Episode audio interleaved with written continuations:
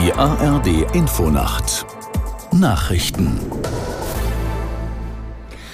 um 1.30 Uhr mit Resa Waffa. Bundespräsident Steinmeier hat einen Trauerstaatsakt für den verstorbenen CDU-Politiker Schäuble angeordnet. Das teilte das Bundespräsidialamt mit. Aus der Nachrichtenredaktion Karin Busche. Der Staatsakt soll vom Bundestag ausgerichtet werden. Einen Termin gibt es noch nicht. In Politik und Gesellschaft löste Schäubles Tod Trauer aus. Bundespräsident Steinmeier nannte Schäuble einen Glücksfall für die deutsche Geschichte. Bundeskanzler Scholz würdigte Schäuble als scharfen Denker, leidenschaftlichen Politiker und streitbaren Demokraten.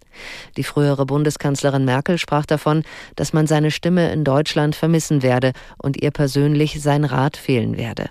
Schäuble war am Dienstag im Alter von 81 Jahren gestorben. Viele Regionen in Deutschland kämpfen weiter gegen hohe Wasserstände und Überflutungen. An manchen Orten scheint sich die Lage zu entspannen, an anderen bleibt es mitunter kritisch. In den niedersächsischen Landkreisen Celle, Hildesheim, Emsland und Osterholz haben die Behörden die Vorstufe zum Katastrophenalarm ausgerufen. Aus der Nachrichtenredaktion Felix Tenbaum. Auch in Sachsen und Sachsen-Anhalt bleibt die Lage vor allem an der Elbe angespannt. In Bayern, Rheinland-Pfalz und Hessen sinken die Pegelstände, die Situation entspannt sich. An den besonders betroffenen Orten in Thüringen hat das Aufräumen begonnen, genau wie in NRW. Dort führen einige Bäche und Flüsse aber nach wie vor Hochwasser. Der deutsche Wetterdienst rechnet damit, dass es erstmal weniger Niederschlag gibt. Das könne sich zum Jahreswechsel aber nochmal ändern, hieß es.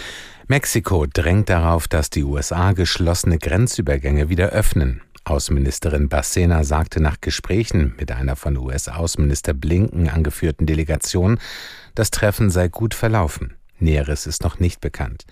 Die USA haben einige Grenzübergänge wegen der starken Migrationsbewegungen aus Süd- und Mittelamerika stillgelegt, um die Einreise zu erschweren.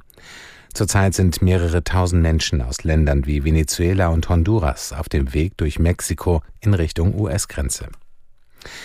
Der frühere EU-Kommissionspräsident Jacques Delors ist tot. Er starb nach Angaben seiner Familie im Alter von 98 Jahren in Paris.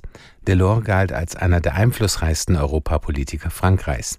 Er war von 1981 bis 84 Wirtschafts- und Finanzminister seines Landes. Ab 1985 übernahm er für zehn Jahre den Vorsitz der Europäischen Kommission. Das Wetter in Deutschland in der Südosthälfte locker bis gering bewölkt, in der Nordwesthälfte teils schauerartiger Regen.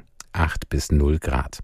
Am Tage aus Westen Schauer, im Südosten häufiger trocken, 7 bis 12 Grad. Die weiteren Aussichten Freitag windiges Schauerwetter, im Südosten teils heiter 7 bis 12 Grad.